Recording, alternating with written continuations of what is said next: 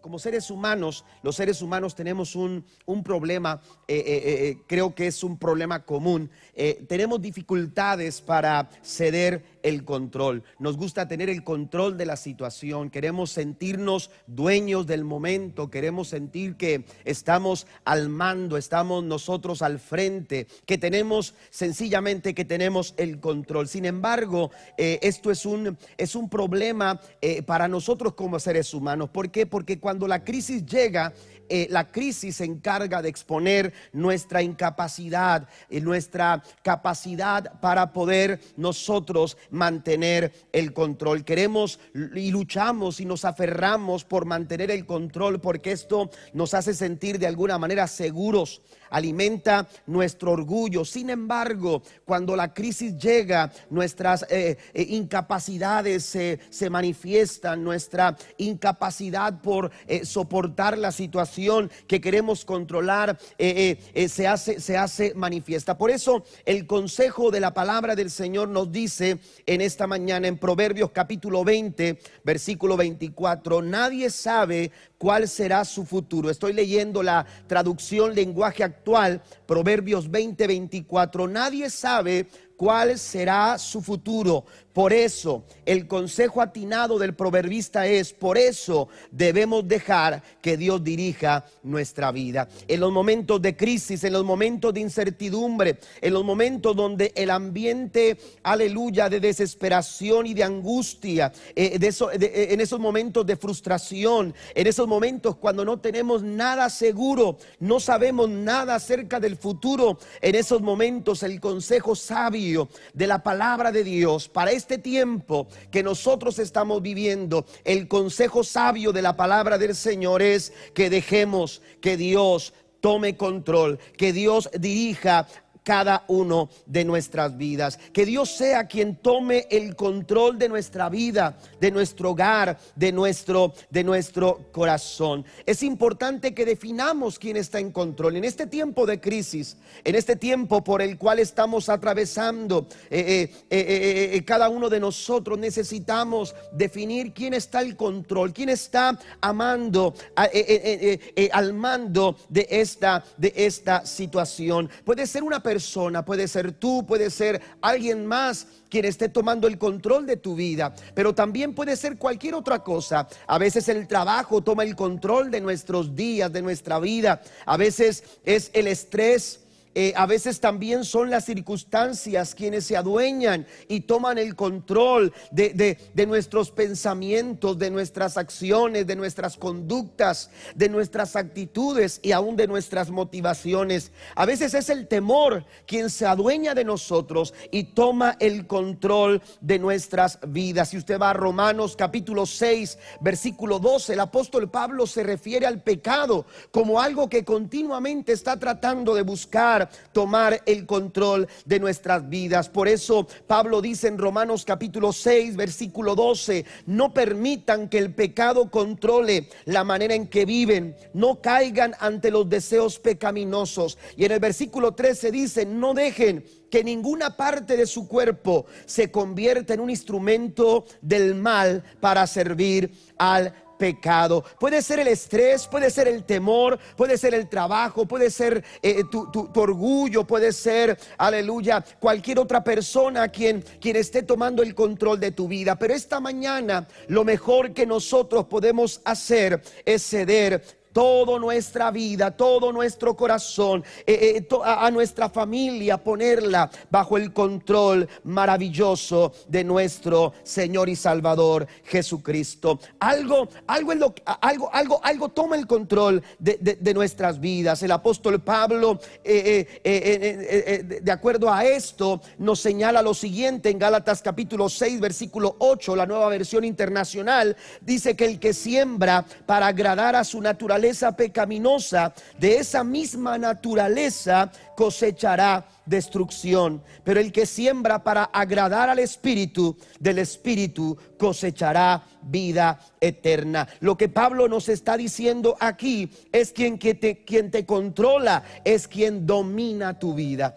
Quien te controla, ya sea tu naturaleza pecaminosa. Si es la naturaleza pecaminosa la que nos controla, entonces de esa naturaleza nosotros cosecharemos. Entonces encontraremos el resultado de, de haber sido dominados, de haber sido controlados, aleluya, por esa naturaleza pecaminosa. Lo mismo sucede cuando el temor está controlando nuestra vida, cuando el estrés, cuando cualquier otra cosa, aleluya, fuera de Dios está controlando nuestra vida. De ello vamos a cosechar eh, eh, situaciones eh, complicadas, situaciones llenas de desesperación, de angustia y aflicción en nuestros, en, en para nuestras vidas. ¿Por qué? Porque la fuente de la frustración, de la tensión y de las muchas preocupaciones que a veces dominan nuestra vida, la fuente de todo eso está en que hemos querido controlar, en que hemos, aleluya, cedido el control a, cualquier otra cosa o a cualquier otra persona y nos hemos olvidado de que Dios es quien puede tomar eh, el mejor, eh, mejor nuestra vida bajo su control. Nuestra, nuestro futuro es incierto, aleluya, cuando nos resistimos o nos aferramos a mantener el control. Por eso eh, la invitación en esta mañana es que dispongamos nuestro corazón y nuestra vida para que Dios tome el control de lo que somos. Pablo dice a los romanos en el capítulo 6, versículo 13, sigue diciendo, en cambio,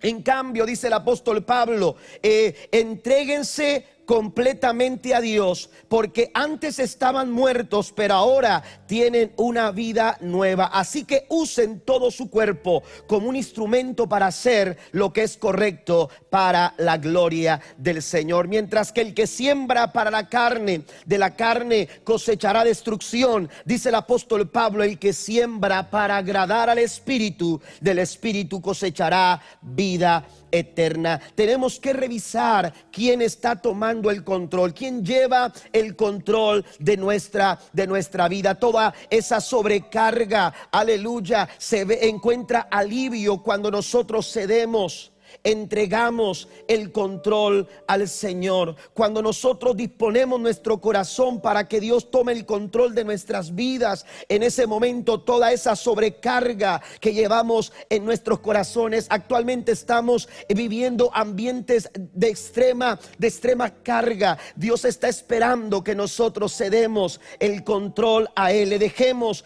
el control a Él para que Él, aleluya, domine cualquier circunstancia, situación, nuestra vida misma, aleluya, al ser dominada por el Señor, encontrará paz y alivio, porque, aleluya, esa carga se aligera, aleluya, cuando nosotros dejamos que Dios tome el control de nuestras vidas. El llamado de Dios en medio de la crisis, en el Salmo capítulo 46, versículo 10, la, eh, eh, la Biblia Dios habla hoy, o la versión Dios habla hoy, dice, ríndanse, conozcan que yo soy Dios. Yo estoy por encima de las naciones. Yo estoy por encima de toda la tierra. Eh, eh, lo mejor que podemos hacer en tiempos de crisis es ceder el control a Dios, porque cuando lo hacemos, aleluya, podemos darnos cuenta que Él está por encima de cualquier situación que a ti y a mí con toda facilidad nos supera. Eh, cualquier circunstancia, aleluya, cualquier situación está bajo el control y el dominio de Dios, porque Dios es más grande que cualquier circunstancia y que cualquier situación en este mundo. Reconozcan que yo soy Dios. Aleluya. La palabra rendirse eh, eh, eh, en, su traducción al hebreo significa soltar, relajarse y aligerar. Es lo mismo que Pablo dice cuando se refiere a entregarnos.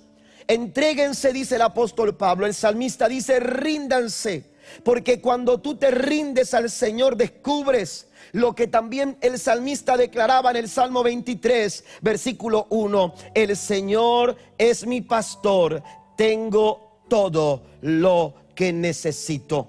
El Señor es mi pastor. David encontró alivio al darse cuenta que cuando Dios está en control de todas las cosas, aleluya, eh, eh, tú vas a encontrar que en Él tienes todo lo que tú necesitas. Él es el buen pastor que cuida de nosotros, que, que, está al tanto de nosotros, que vela por nosotros. Eh, el profeta Isaías lo declara en el capítulo 40, versículo 11, como un pastor que cuida su rebaño. Es decir, este buen pastor no es cualquier pastor, es un pastor que cuida, es un pastor que dice recoge los corderos en sus brazos, los lleva junto a su pecho y guía con cuidado a la recién paridas. Y en este sentido, Pablo también dice lo siguiente en Filipenses capítulo 4, versículo 19. Así que mi Dios les proveerá de todo lo que necesiten conforme a las gloriosas riquezas que tienen en Cristo,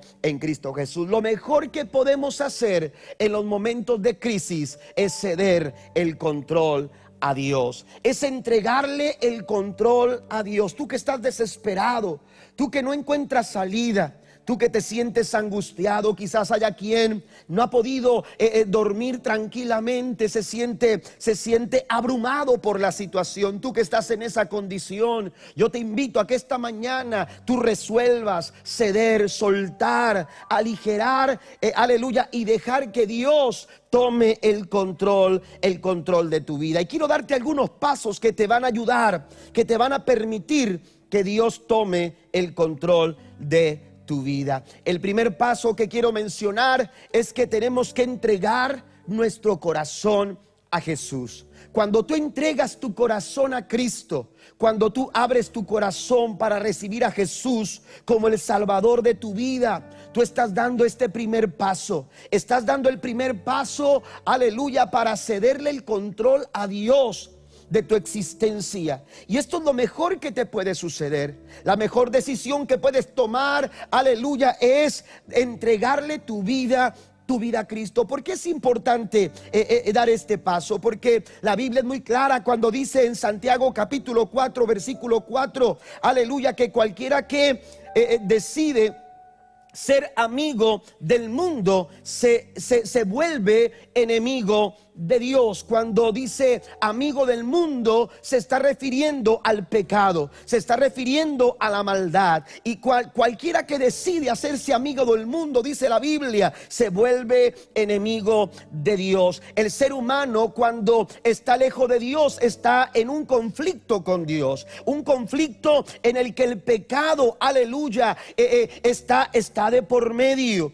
Y, y cuando hay pecado en el corazón del hombre, esto, amados hermanos, le pone eh, o pone el corazón del hombre en contra en contra de Dios. El hijo pródigo entró en conflicto cuando se alejó de, la casa de su padre. Aleluya, aquel muchacho, según lo que nos relata la parábola del hijo pródigo, entró en conflicto cuando se alejó eh, de la casa de su padre. Él, él, dijo, me voy a ir de casa. Quiso tomar el control, aleluya, eh, de, de todas las situaciones en su vida. Dijo, para eso tengo que irme de casa. Él sentía que, que, su vida estaría mejor lejos de casa. Él pensó que las cosas estaban mejor lejos de la casa. Pero cuando él se aleja de la casa de su padre, este muchacho entra en un conflicto, entra en, un conflicto tremendo. Aleluya. Y esto nos enseña a nosotros una gran verdad. Es el hecho de que lejos de casa, lejos de la casa de nuestro Padre Celestial, las cosas no estarán, estarán bien. Cuando nosotros queremos tomar el control de nuestra vida, las cosas no, nunca estarán como Dios desea que estén. Aleluya. Es en casa de tu Padre, es en la casa de nuestro Padre Celestial, donde las cosas cosas, hermanos, marchan de la mejor, de la mejor manera. Este muchacho pensaba que las cosas irían mejor cuando se alojó de la casa. Sin embargo, cuando las cosas se le salieron de control. ¿Y qué, a qué me refiero con esto? Cuando llegó la crisis, cuando escaseó el dinero, cuando los amigos lo abandonaron, cuando ya no había forma de seguir financiando el estilo de vida que él estaba llevando. Aleluya, él se dio cuenta, aleluya, de que él no estaba en control de su vida. Las cosas nunca estarán, aleluya, bien cuando Dios no está tomando el control de quienes somos. Cuando Dios no está tomando el control de nuestras familias, las cosas nunca estarán bien. Aparentarán estar bien, sin embargo, cuando la crisis llega, esto revela nuestra incapacidad. Pero cuando tú le entregas tu vida, y ese es el punto, y ese es el primer paso, ese, es el primer paso que tenemos que dar si queremos dejar que Dios controle nuestra vida. Entrégale tu vida a Cristo. Pablo lo resolvió cuando entendió, aleluya, que necesitaba ceder el control. Y él lo dice en Gálatas capítulo 2, versículo 20, mi antiguo yo ha sido crucificado con Cristo. Ya no vivo yo, sino que Cristo vive en mí. Así que vivo en este cuerpo terrenal confiando en el Hijo de Dios, quien me amó y se entregó a sí mismo, a sí mismo por mí. Es importante que nosotros eh, le cedamos al Señor el control. Y el primer paso es recibir a Jesús como nuestro Salvador personal. Quizás tú te preguntas, ¿y cómo puedo hacerlo? Eh, eh, si yo no estoy en el templo, si yo no estoy en una iglesia. Ah, no necesitas estar en una iglesia para recibir a Jesús como tu salvador personal. La Biblia, la Biblia dice que si confesares con tu boca que Jesús es el Señor y creyeres en tu corazón que Dios lo levantó de los muertos, serás salvo. Porque con el corazón se cree para justicia, pero con la boca se confiesa para salvación. Después de, eh, eh, eh, aleluya, de entender esto, amados hermanos, y hacerlo, aleluya, tu vida cuando tú decides eh, aceptar a Cristo como el Salvador de tu vida, tu vida va a tomar un rumbo completamente diferente. Acepta a Jesús en esta mañana. Ábrele eh, eh, tu corazón al Señor. Y tal como lo dice el apóstol Pablo, no se dejen controlar por el pecado. En cambio, Hay que hacer un cambio de actitudes, hay que hacer un cambio de mentalidad, hay que hacer un cambio en nuestra perspectiva de vida y eso no lo podemos hacer humanamente hablando, eso solamente se logra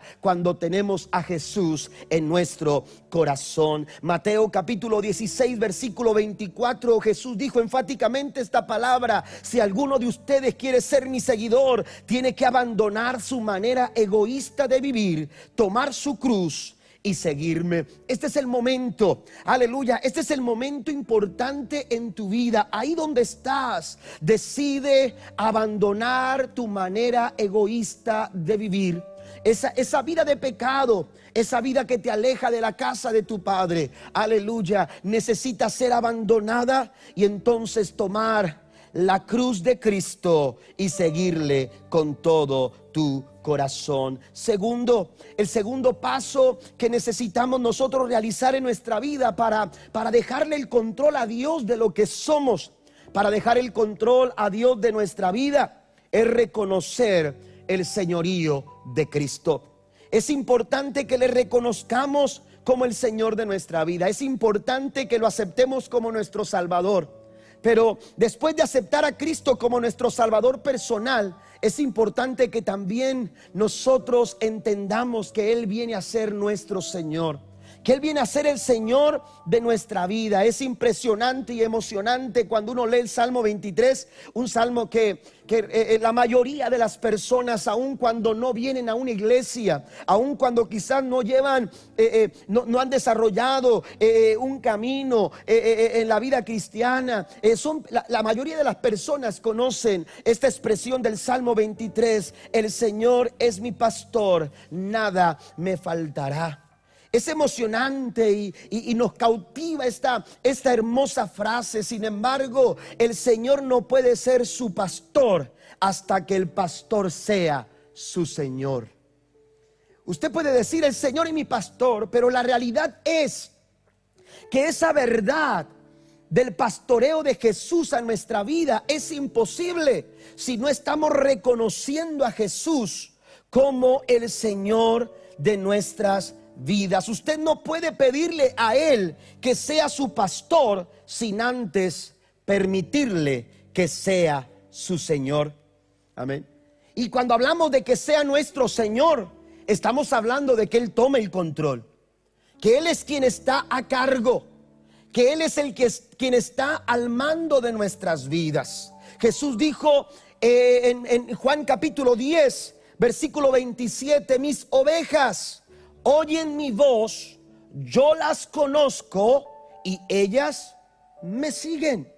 Amén. Ellas me siguen.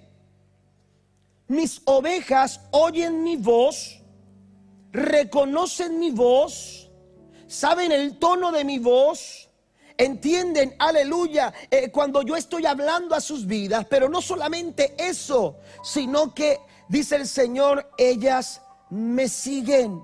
Amén. Ellas me siguen. Es importante que nosotros entendamos, aleluya, que cuando estamos fuera del, del señorío de Cristo, la raíz de la preocupación, hermanos, aleluya, eh, eh, es precisamente eh, el, hecho de que Cristo no está siendo el Señor de nuestra vida. Una vida preocupada, una vida llena de preocupaciones, una familia donde hay preocupación, donde hay angustia, donde hay ansiedad, donde hay desesperación. Amado hermano, es evidencia de la falta del dominio de Cristo del señorío de Cristo sobre ese hogar o sobre, o sobre, o sobre esa vida. Amén. Es el señorío de Cristo lo que nos hace disfrutar de los cuidados del pastor. Eh, eh, la verdad del versículo 1 del Salmo 23 es lo que sostiene, hermanos, lo que, lo que podemos leer eh, en el versículo 2 y los, y los versículos que le siguen. Todas esas bendiciones del cuidado amoroso del pastor, de nuestro pastor, se sostienen en la verdad del versículo número uno. Y vuelvo a decirlo, usted no puede pedirle a él que sea su pastor sin antes permitirle que sea su Señor. Que sea el Señor de su vida. Usted cede el control a Dios cuando le entrega su corazón, pero también cuando lo reconoce como el Señor como el Señor de su vida. Y reconocer el señorío de Cristo implica algunas cosas. Primero, que le pongamos a Él como la, como la máxima prioridad de nuestra vida. Que Cristo sea el primero en nuestros corazones. Que Cristo sea el primero en nuestras vidas. Si el Señor Jesús no es el número uno en tu vida, algo más lo va a hacer. Algo más tomará el control de tu vida. Y si Cristo no es el que está controlando tu vida, las consecuencias, las consecuencias pueden ser gravemente dañinas para ti y para los tuyos.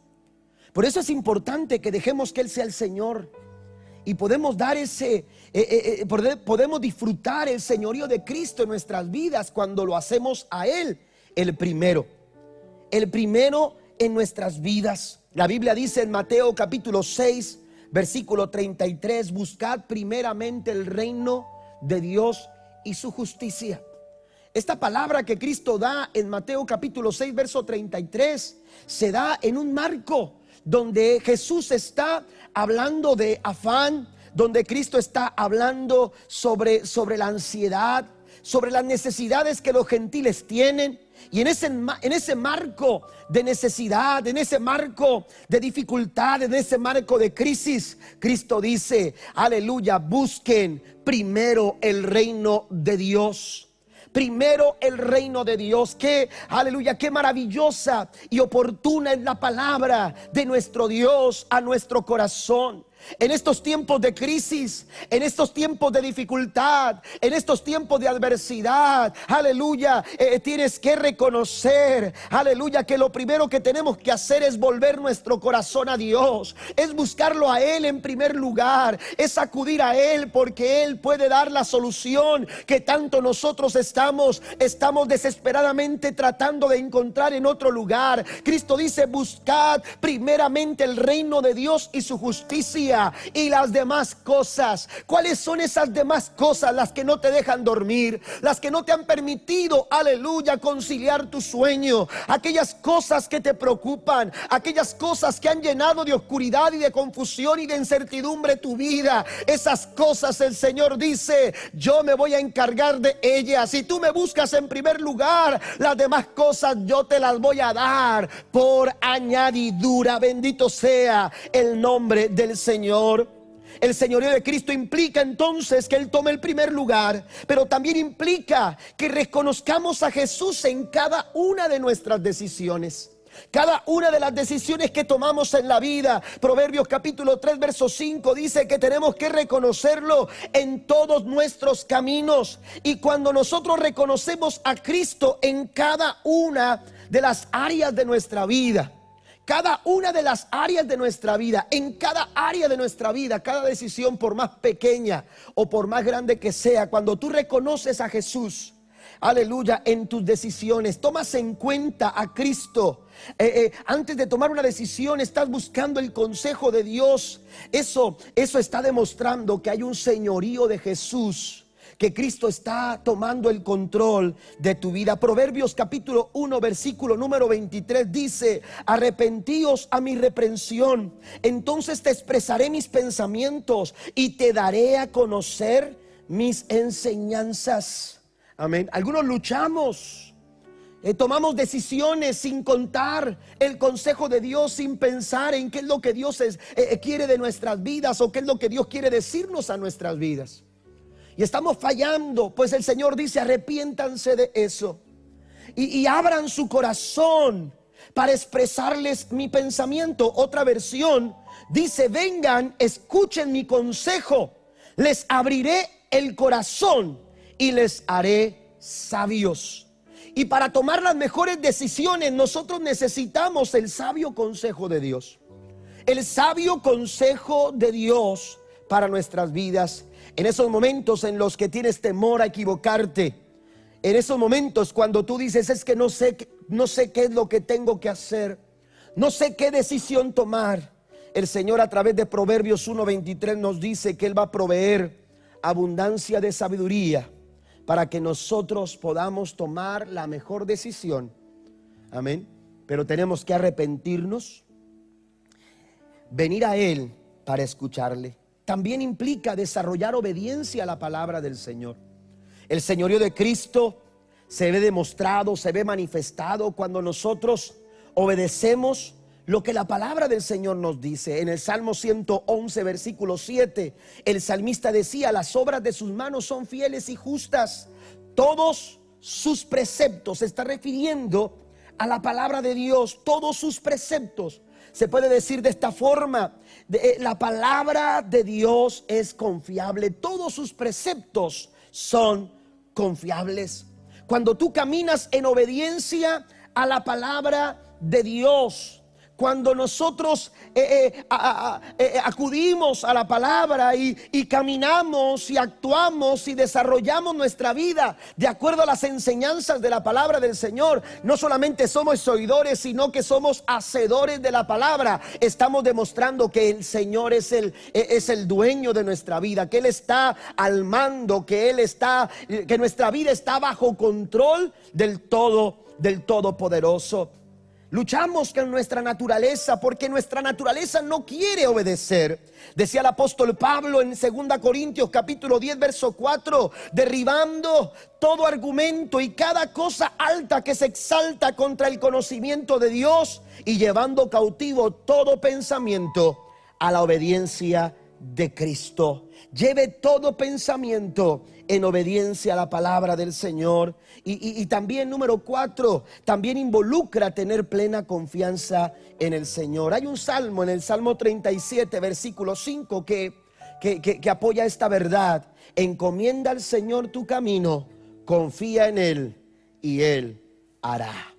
Cuando tú te dispones a confiar en el Señor y, comienzas tu día poniendo todo en las manos del Señor, poniendo todo en las manos del Señor, yo le invito a que en este tiempo de crisis, en este tiempo en el que las autoridades nos han estado llevando eh, eh, eh, con, con, este tipo de recomendaciones o de normas para limitar los lugares públicos, eh, limitar las horas que podemos salir o las razones por las cuales podemos salir. Yo le invito a que cada mañana lo primero que usted haga es encomendar su vida, encomendar su día, aunque usted diga, es que ahora no voy a salir, encomiende su vida.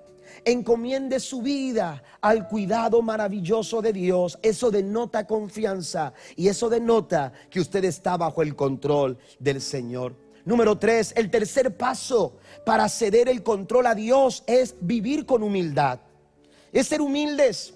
Un corazón humilde es un corazón que está dispuesto, que está listo a soltar el control, a dejar que Dios sea quien tome el control de nuestras vidas. Cuando nos revestimos de humildad y nos despojamos del orgullo, en ese, en ese momento, hermanos, estamos preparando nuestras vidas para que Dios tome el control, el control de nuestras vidas. El apóstol Pablo escribió en muchas de sus cartas acerca de la, humildad. Y es que en el tiempo en el que Pablo eh, desarrollaba su ministerio y su cuidado pastoral de las iglesias. La cultura, hermanos, de aquel tiempo era la, cultura del honor y, la vergüenza que imperaba por, aquel entonces. Es decir, la gente quería exaltarse a sí mismos, así que se, se llenaban de orgullo. Y la humildad era vista como algo indeseable. Algo, algo indeseable, como, como una actitud que, que, ah, eh, denotaba servicio y, era considerado como, como algo que era solamente eh, realizado por personas de, de una clase inferior. Pero Jesús vino a redefinir eh, el concepto de la humildad. Y en las palabras que Pablo nos comparte en Filipenses capítulo 2, la Biblia nos dice que Cristo se humilló a sí mismo, asumiendo forma de siervo, la forma humana que Él toma. Ese ejemplo, amados hermanos, de un corazón humilde, dispuesto, aleluya, a ceder dispuesto a soltar, dispuesto, aleluya, a dejar que Dios Padre tome el control. Y cuando tú estás dispuesto en esa actitud de humildad para que Dios tome el control de tu vida, aleluya, esto es una, e, e, es una oportunidad, aleluya, para ver la manifestación de la gloria de Dios, aleluya, de la gloria de Dios en medio de cualquier circunstancia. Por eso Pablo dice, Él se humilló a sí mismo tomando forma de siervo y hecho semejante a los hombres, se hizo obediente hasta la muerte y muerte de cruz. Y por ello, debido a su humildad, debido a esa entrega, debido a que él cedió su lugar, dice Dios lo exaltó a lo más alto y le dio un nombre que es sobre todo nombre, para que en el nombre de Jesús, oh maravilloso, el nombre de Jesús, aleluya, ante ese nombre, dice la escritura, se doblará toda rodilla de los que están en el cielo, en la tierra y debajo de la tierra. Y toda lengua confiese que Jesucristo es el Señor para gloria de Dios. Padre, bendito el nombre de nuestro, de nuestro amado Dios. Él fue y manifestó humildad en su corazón. La humildad es la consecuencia natural de tener una idea precisa de quién es Dios y una idea correcta aleluya, de quienes somos nosotros. Por eso cuando somos humildes, entendemos, hermanos, que hay alguien mayor, que hay alguien más grande, mucho más grande, aleluya, que nosotros y que también que las circunstancias. Primera de Pedro capítulo 5, versículo 5 al 6 dice igualmente, jóvenes, están sujetos a los ancianos y todos sumisos unos a otros. Y entonces el consejo de Pedro es revestido de humildad, porque Dios resiste a los soberbios y da gracia a los humildes. Humillaos pues bajo la poderosa mano de Dios, para que Él los exalte cuando fuere tiempo. En este tiempo de crisis, en este tiempo de dificultad, hay que ser humildes. Hay que reconocer nuestra condición y presentarnos con humildad ante el trono de la gracia del Señor. Y dice el apóstol Pedro, Él los exaltará cuando usted se humilla. Dice el Señor a través de esta carta que Pedro escribía. Aleluya, Él los exaltará. Aleluya, cuando fuere, cuando fuere el tiempo. Hebreos 13:6 dice, así que podemos decir con toda confianza, el Señor es quien me ayuda, por tanto no temeré que me pueda hacer un simple mortal. En ese ambiente de humildad es fácil ceder el control a Dios. Cuando somos humildes, es fácil entregar el control a Dios y Dios se complace abrir los cielos. Dice, dice la palabra del Señor en el segundo libro de Crónicas 7:14, si se humillare mi pueblo, sobre el cual mi nombre es invocado, lloraren y buscaren mi rostro, y se convirtieren de sus malos caminos, dice, entonces yo oiré desde los cielos, perdonaré sus pecados y sanaré su tierra. Este tiempo es un tiempo para humillarnos.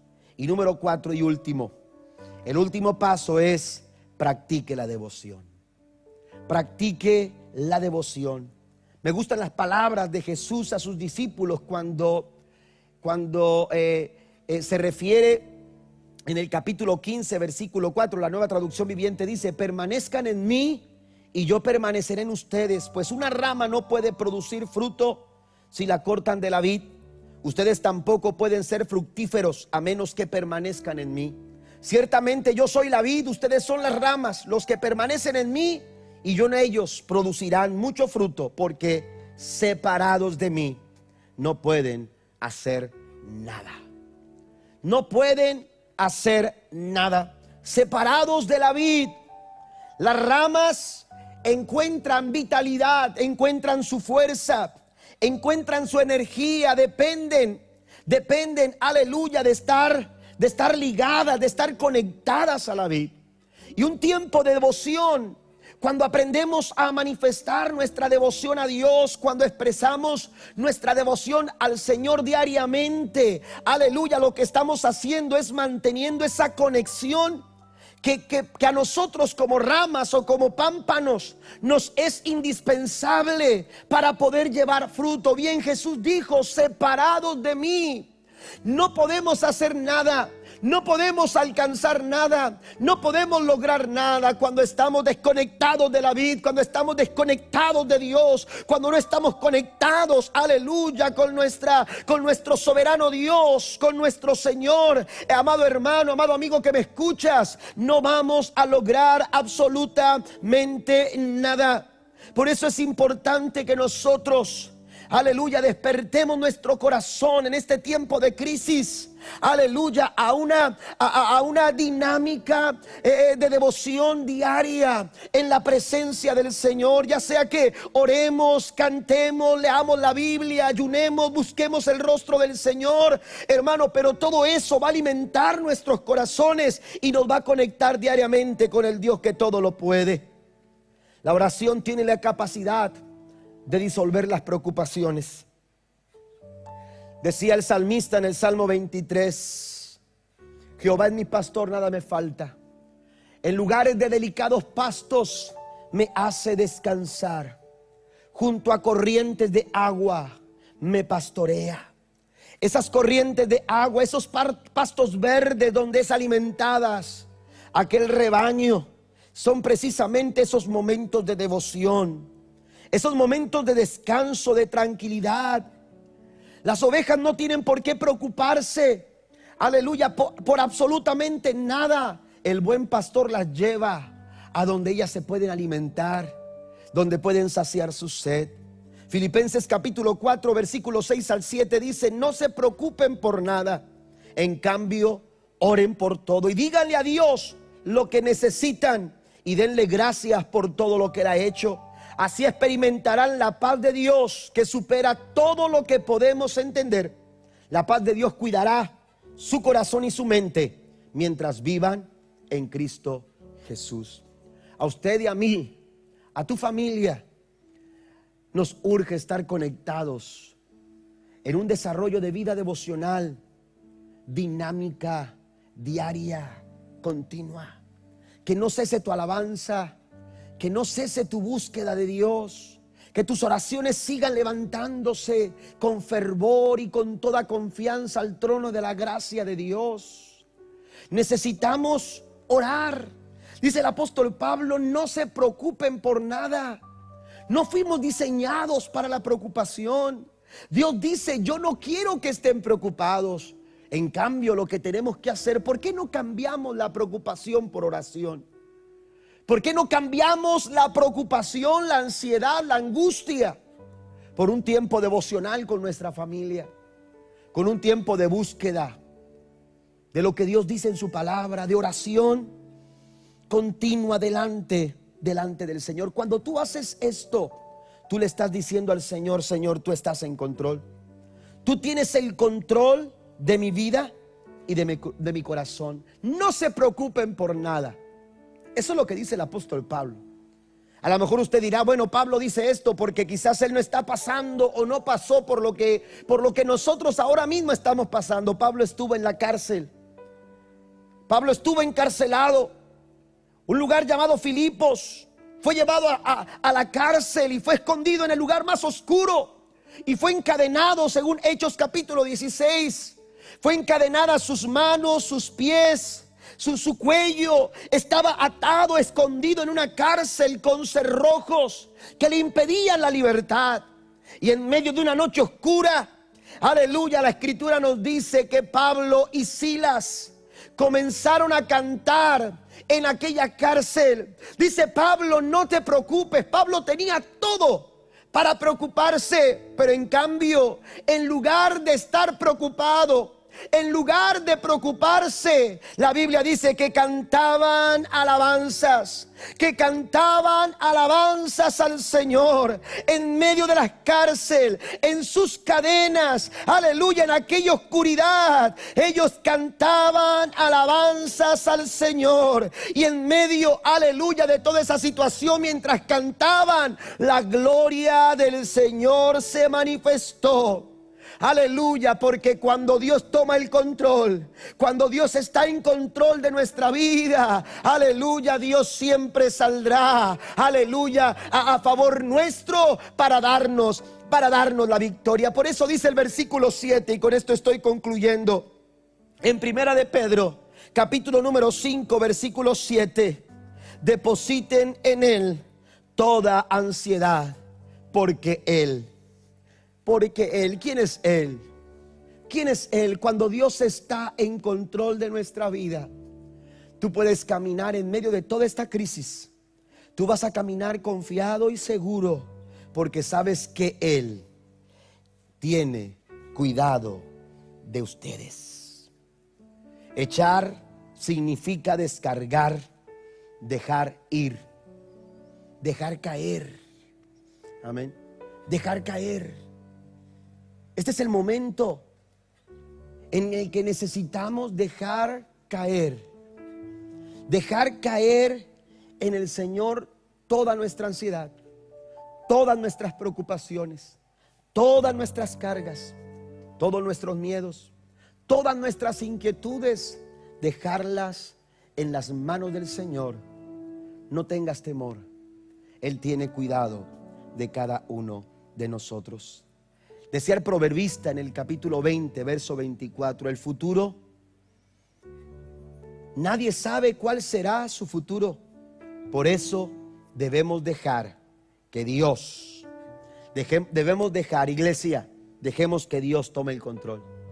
Dejemos que Dios tome el control en, medio de un mundo lleno de, de incertidumbre, en medio de un mundo que ha sido superado, que ha sido superado por una situación, por una, por una condición como, como la que estamos atravesando, hemos sido superados. Hemos sido superados. Por más que el ser humano diga, estamos, estamos controlando la situación, la verdad es que esta situación a los seres humanos se nos es difícil tomar el control. Pero hay alguien que nunca pierde el control. Hay alguien que está en control de cualquiera situación y es necesario que nosotros acudamos a Él. Es necesario que dejemos caer sobre de Él toda nuestra ansiedad, porque como bien lo dijo, dijo el apóstol Pedro, Él tiene cuidado de nosotros. El Señor es mi pastor, nada me falta. Una frase pequeña, pero tan poderosa para que nosotros la tomemos y la hagamos nuestra en estos tiempos de dificultad. Pero asegúrese de que Dios está en control de su vida, en control de su familia, en control de tu corazón. ¿Por qué no ahí donde está? Dispone su corazón para decirle al Señor, Señor, yo cedo el control. Cedo el control de cada situación, de cada área de mi vida. De cada momento de mi existencia de aquí en adelante. No me aferro, suelto el control para que tú seas, Señor, quien esté al frente, quien esté al mando, quien esté tomando el control, Señor, de toda mi vida y de todo el entorno, de cualquier circunstancia en derredor, mía y de, los, y de mi familia, Señor. Cedemos el control para que tú, Señor, seas quien domine, para que tú seas quien dirija, Señor Entendemos, Padre Celestial, que cuando tú, Señor, tomas el control, así como lo decía el salmista, también lo podemos declarar nosotros. El Señor es mi pastor, tengo todo lo que necesito. ¿Por qué no ora al Señor? ¿Por qué no ora al Señor? Ahí donde está en su casa, en su hogar, levante sus manos. Levante sus manos y ore al Señor. Y dígale con todo su corazón al Señor en esta, en esta preciosa mañana. Toma el control de este ambiente, Jesús. Que un ambiente de paz, de amor, de bendición, de cuidado divino, se mueva, Señor, sobre mi casa. Se mueva, Señor, una atmósfera de tu Espíritu Santo, Señor, ministrando cada corazón, Señor, en su necesidad más apremiante Disipa el temor ahora mismo, Señor. Que tu pueblo se pueda sentir seguro. Que se pueda sentir, Señor, cobijado con tu gracia. Cobijado con tu favor, Señor. Ahora mismo, Señor, rogamos que tu Espíritu Santo se mueva. Aleluya en el corazón de tus hijos.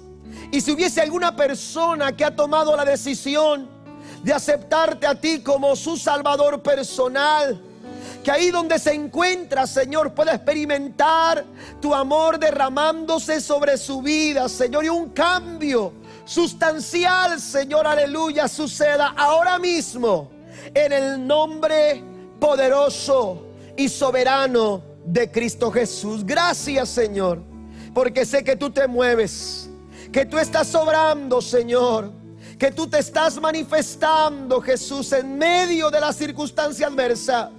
Lo mejor que podemos hacer en este tiempo de crisis es dejar que tú tomes el control. En el nombre de Jesús, gracias te damos, Señor. Amén y amén.